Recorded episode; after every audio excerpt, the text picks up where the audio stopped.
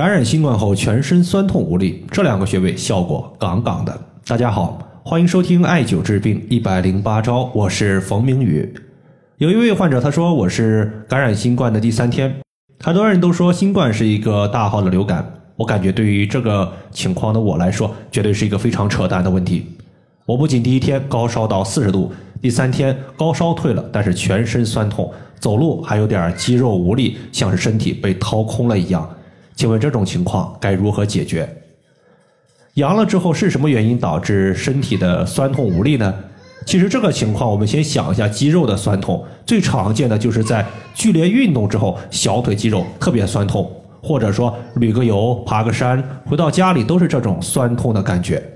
这个原因就是我们肌肉之中产生了一些无法被及时代谢出去的物质，这些物质呢导致了我们肌肉的酸痛。所以我推测呢，在新冠感染之后，可能也会在体内遗留下来一些类似的物质。那么具体有没有这些物质呢？我也不太清楚，只是说推测可能有。这些不良的物质呢，需要人体的气血循环一定的时间把它给代谢出去。这些物质呢没有了，酸痛就消失了。如果从中医的角度来看的话，这些物质大概率呢可能和湿气有点像，因为湿气它属于是阴邪，是水性物质，有下沉的特性。就好比湿气重的人，感觉眼皮重、身体发沉、两条腿像是灌了铅一样，也会有一些酸胀、疼痛的感觉。所以，对于酸痛的问题，我们还是要从健脾胃、养气血、去湿气入手。在这里呢，有两个穴位非常重要，一个叫做足三里，另外一个叫做承山穴。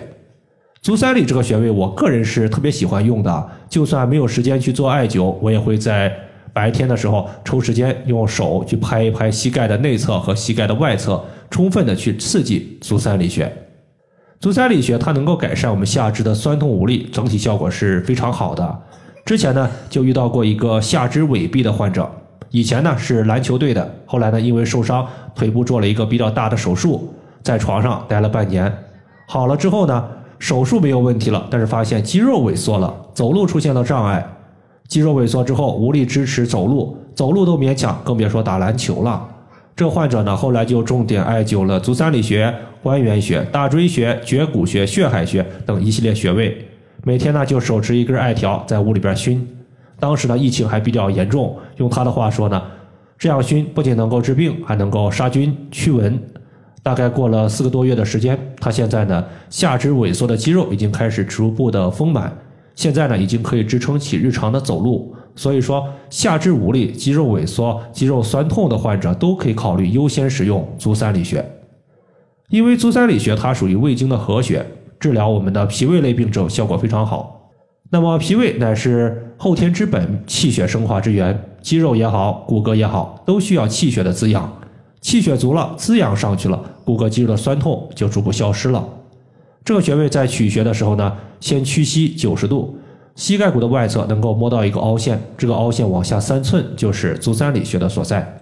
第二个呢就是承山穴，它也是一个祛湿排毒非常重要的穴位。十一月中旬的时候，在我微信群里边有一个学员，他自己呢有一个患者，是一个体重两百七十多斤的大胖子，在他的一个养生馆里面做减肥。毕竟呢，他的体重基数在这放着呢，你说减不下去，那肯定是不可能的。那么，在他减到第三个月的时候呢，遇到了一个问题，就是患者呀说自己做事没精神，容易疲劳。刚开始呢，以为是艾灸过量了，就减少了艾灸的用量，发现呢依旧没有得到缓解。后来呢，我就看到患者的舌苔和之前的舌苔一对比，发现之前是齿痕特别严重、痰湿体质，现在呢比之前水滑了不少，就是舌头表面呢有一层淡淡的、非常明显的水汽，像是刚刚被水洗过一样，说明湿气非常重。也可能呢，他最近的饮食不太理想，有点偏寒。那么这种情况下呢，我们就重点艾灸了承山穴。承山穴呢，在我们小腿后方，这个穴位呢是先刮痧后艾灸，持续了大概一个星期，他的精神不振的情况就得到了好转。说明湿气过重，它会导致一个人更加的疲劳，更加的精神不振。承山穴属于足太阳膀胱经上的穴位，艾灸这个穴位可以取太阳之精气，蒸干体内的水湿之气。这个穴位呢也非常简单，先找到腘横纹的中点，然后再找到我们的外踝尖儿，取两条线的二分之一，就是我们的承山穴的所在。